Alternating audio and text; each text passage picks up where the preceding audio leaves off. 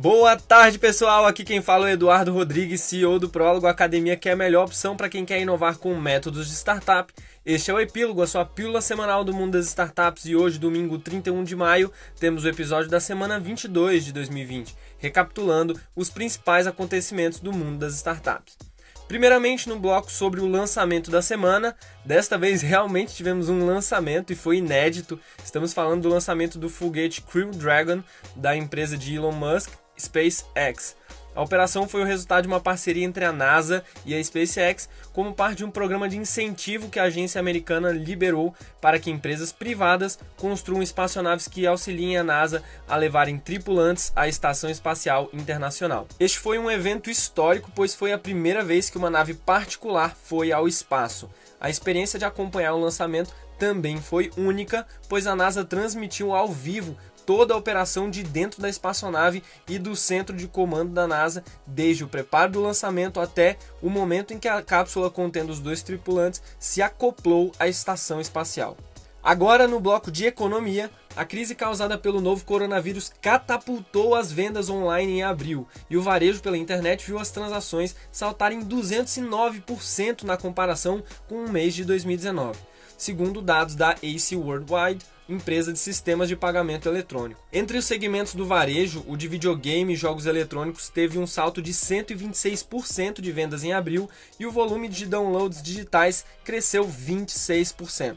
Do outro lado, a emissão de tickets de shows e espetáculos caiu 99% e as compras relacionadas a viagens derreteram 91% em abril diante do mesmo mês no ano passado.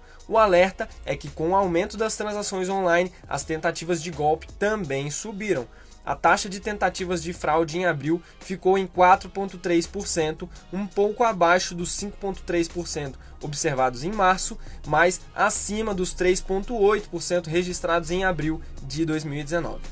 Ainda falando sobre economia no cenário da pandemia, segundo dados computados pela FGV, o pessimismo em relação aos próximos meses diminuiu levemente em maio, enquanto a confiança do consumidor teve alta. O índice de confiança do consumidor subiu 3,9 pontos no mês, chegando a 62,1 pontos, mas a fundação destacou que o resultado pode ser interpretado como uma acomodação ao recuperar apenas 13,2% da queda de 29,6 pontos acumulados nos dois meses anteriores. O índice de expectativas, por sua vez, subiu 7,6 pontos após ter atingido mínima histórica no mês anterior, que foi de 55 pontos. O índice de situação atual, no entanto, perdeu 0,6 ponto e foi a 65 pontos, o menor nível desde dezembro de 2016. Sendo assim, é cedo para afirmar que isto seja um indício de melhora, porém é relevante ficarmos de olho em como os consumidores estão se ajustando a cada mês no cenário de pandemia.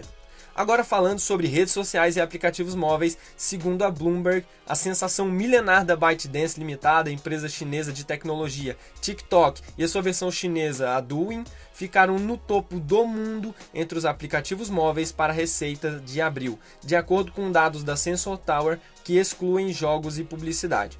Concentrando-se estritamente nas compras no aplicativo, os números de TikTok Douyin para o mês mostraram um aumento de 10 vezes, indo para 78 milhões de dólares, impulsionando-os à frente de nomes mais estabelecidos como YouTube, Tinder, Netflix, que dependem mais de assinaturas existentes. O mercado chinês, atendido por Douyin, contribuiu com 86,6% da receita do aplicativo, sendo ainda então a maior fatia, seguido pelos Estados Unidos com o TikTok ali com 8,2% dessa receita. Em qualquer versão do aplicativo de streaming de vídeo, repleta de vídeos de danças e memes, usuários podem comprar moedas virtuais para gastar no apoio a seus criadores favoritos.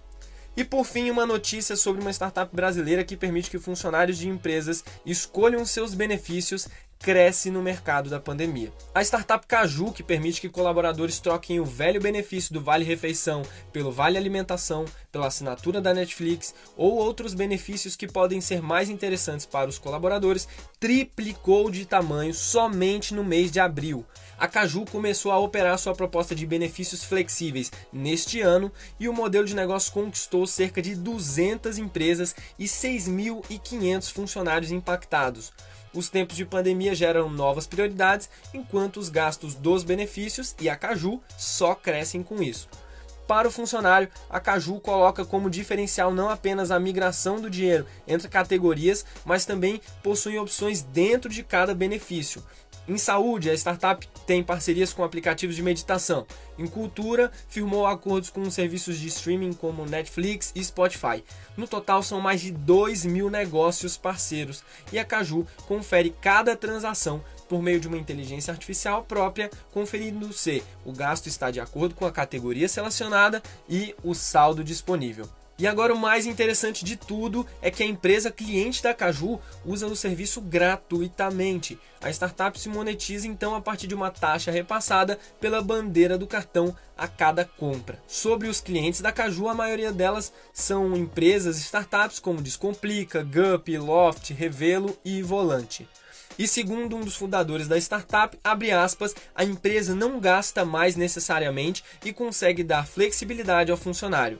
Algumas preferem aumentar o benefício em detrimento do salário, porque não entra nos cálculos de imposto de renda ou aposentadoria e ajuda a atrair e reter talentos. Fecha aspas. Então é isso, pessoal. Esse foi o episódio da semana 22 de 2020 do Epílogo. Esperamos que você tenha curtido as notícias mais relevantes do mundo das startups dessa semana. E se você quer nos ajudar a informar mais empreendedores, compartilhe esse podcast com seus amigos e segue nossa página no Instagram, Programa Prólogo. E por enquanto, mantemos nossos episódios aos domingos para vocês poderem curtir as notícias com mais calma no final de semana. Um abração, pessoal, e vamos para cima da semana 23, acelerando com tudo!